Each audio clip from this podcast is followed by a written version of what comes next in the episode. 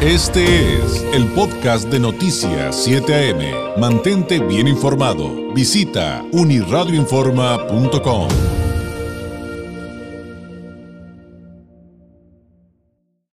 Oiga, hablemos con expertos, con científicos, con médicos del COVID y de la nueva variante Omicron. Por favor, no se deje llevar por fake news, por asuntos alarmistas, no quiere decir que no nos tengamos que cuidar, hay que seguirnos cuidando y mucho, pero busquemos poner este tema en su correcta perspectiva. Y para ello, le agradezco enormemente al doctor Juan Sandoval, consultor en influenza, por ejemplo, de la Organización Mundial de la Salud eh, y la Organización Panamericana de la Salud, de la Salud, nos tome la llamada. Eh, doctor Sandoval, ¿cómo está? Muy buenos días. ¿Qué tal? Muy buenos días, un gusto estar con ustedes. Muchas gracias. Pues eh, es, es, una temporada difícil, creo, doctor, aunque usted lo podrá explicar de mucho mejor manera, porque pues en esta parte de, del planeta pues llega el frío, viene la temporada de influenza, hay que vacunarnos, pero no hemos acabado con el, con el tema del COVID definitivamente y ahora aparece esta variante denominada Omicron. ¿Qué nos puede comentar de entrada respecto a lo que actualmente se está viviendo en el mundo con, con esta situación? Pues como bien dice, la semana pasada nos encontramos con la sorpresa de esta nueva variante en el sur del continente africano, con posibilidades de diseminarse a otros países, como ya lo está haciendo. Y bueno, hay presentaciones de casos, todavía no, se rebasan los 200 a nivel mundial y se está vigilando la potencialidad de contagio, si es más fácil o no que el resto de las otras variantes con lo que se observa desde el punto de vista de biología molecular es una posibilidad importante de que así sea. Y bueno, tenemos que ver los resultados de esta semana para tomar medidas en el futuro. Y alrededor de este tema de justamente el Omicron, también se ha hablado, se ha hablado de que tiene síntomas que ahora son diferentes a los que eh, nos habían estado hablando con la variante Delta, ¿no, doctor? Y que en su momento, cuando hablábamos de la Delta, nos decían, bueno, es que los síntomas han cambiado respecto pues a las primeras partes de la pandemia del COVID-19 y, y, eso también genera mucha confusión. Bueno, ha, cambiado un poco porque acuérdense cuando salió el Delta pues fue hace meses y la situación era que había todavía un porcentaje importante de gente no inmunizada en el mundo y no vacunada en esa región, como en África, estaba, estábamos revisando que solamente un 20% de la población de, Sudáfrica de Botswana está vacunada, lo cual es muy, o sea, tiene esquema completo, lo cual es muy poco comparado con nuestro lado aquí de las Américas. Los clínicos que han visto los primeros casos todavía no hacen una diferenciación muy, muy grande en lo, en lo con respecto a las presentaciones con la, la cuestión delta. Probablemente pueda haber un retraso en la presentación, siempre alguien, alguien que esté inmunizado, aunque sea desde el punto de vista natural, por contagio previo, sin necesidad de haber tenido la vacuna, probablemente tenga un retraso en los síntomas y tarde más en manifestar los signos y síntomas de esta enfermedad. Pero lo, las recomendaciones todavía iniciales es de que se va a utilizar lo, lo ya establecido para la variante Delta, y solamente que hubiera algún incremento en la severidad de presentación aguda respiratoria o un aumento en la mortalidad, se tendrían que explorar otros medicamentos que ya han, que han estado este, para la variante Delta y las otras que tiene el COVID, o lo que también se puede hacer, como ya lo, la industria farmacéutica lo tiene ya bien marcado, es hacer vacunas que cubran esta nueva variable. Entonces, eh, cobraría con su explicación, doctor Sandoval, sentido las recomendaciones que están haciendo, pues creo que pues desde prácticamente todos los frentes, que hay que reforzar las vacunas, acabar con nuestros esquemas, en caso de que sea eh, posible en el área en que estemos, pues ir por el famoso booster, mientras esperamos más datos, como usted ya bien explicó. Sí, el, booster, como usted ve en Norteamérica, es algo que ya se está usando. Todavía nuestro país ha habido, digamos, un retraso en la indicación, pero lo más seguro es que para allá, para allá sea la directriz.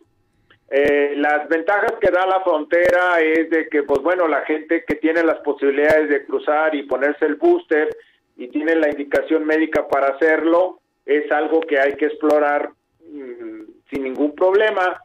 y esperemos que en un futuro también en nuestro país estemos acorde a esa recomendación.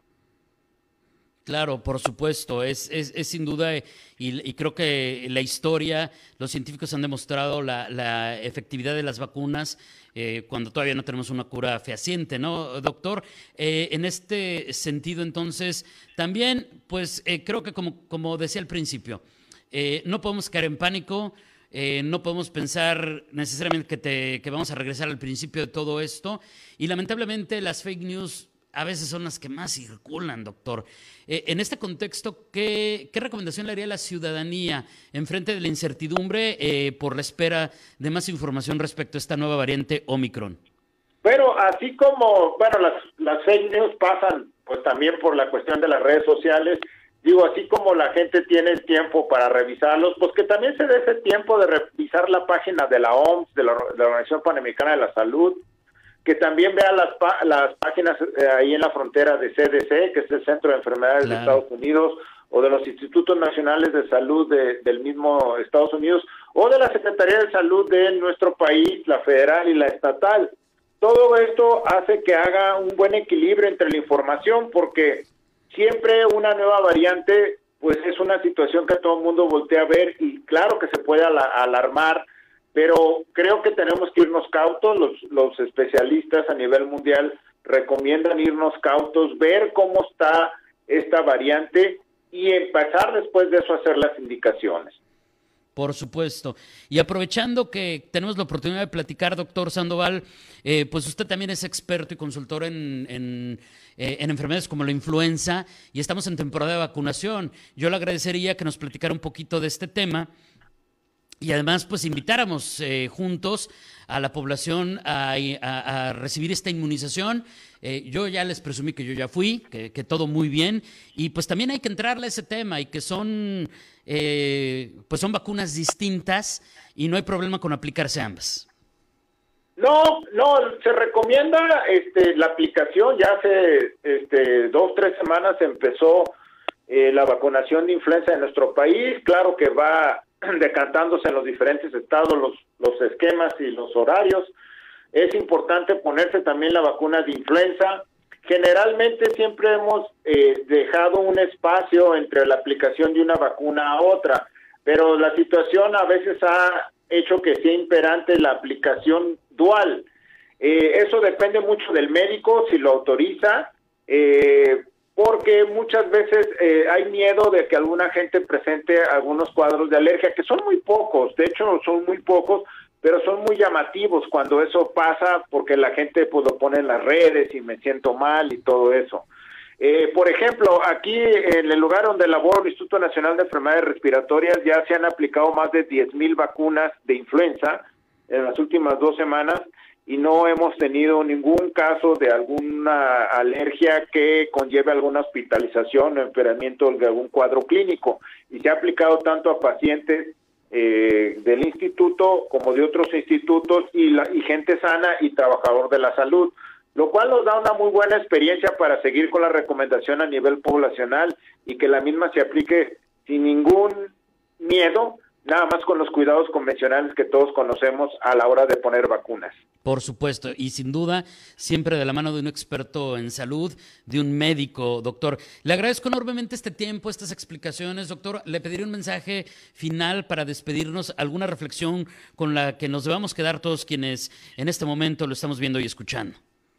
Pues sí, eh, las fiestas vienen, pero la pandemia todavía no acaba, entonces hay que tener los mismos cuidados que hemos tenido con las otras fiestas en los años pasados eh, de pandemia, como fue el año pasado, los cuidados deben ser los mismos. Y no olvidarse que, eh, como usted bien comentaba, la vacunación de influenza ya está, hay que ponérselo, no es que una vacuna proteja de la otra, y afortunadamente ahorita la administración a nivel público pues permite que se aplique sin costo, entonces hay que aprovechar esa, esa aportación federal. Muchas gracias, doctor. Un abrazo a la distancia. Muy buenos días. Muy bien, muy buenos días. Es el doctor Juan Sandoval, es consultor en este tipo de enfermedades con la Organización Mundial de la Salud, la Organización Panamericana de la Salud, del Instituto de Enfermedades Respiratorias de Nacional, aquí en nuestro país, en México, por si nos escuchan en otra parte del mundo, hablándonos acerca de esta nueva variante de COVID denominada Omicron, en el, en el contexto también de que esta pandemia no se acaba y nos volvimos a, a ligar con la nueva temporada de influenza. Entonces, eh, Ahora sí que con calma y nos amanecemos, sigámonos vacunando, es el mejor camino a seguir en este momento. Ya son las 8 de la mañana. Este fue el podcast de Noticias 7am. Mantente bien informado. Visita unirradioinforma.com.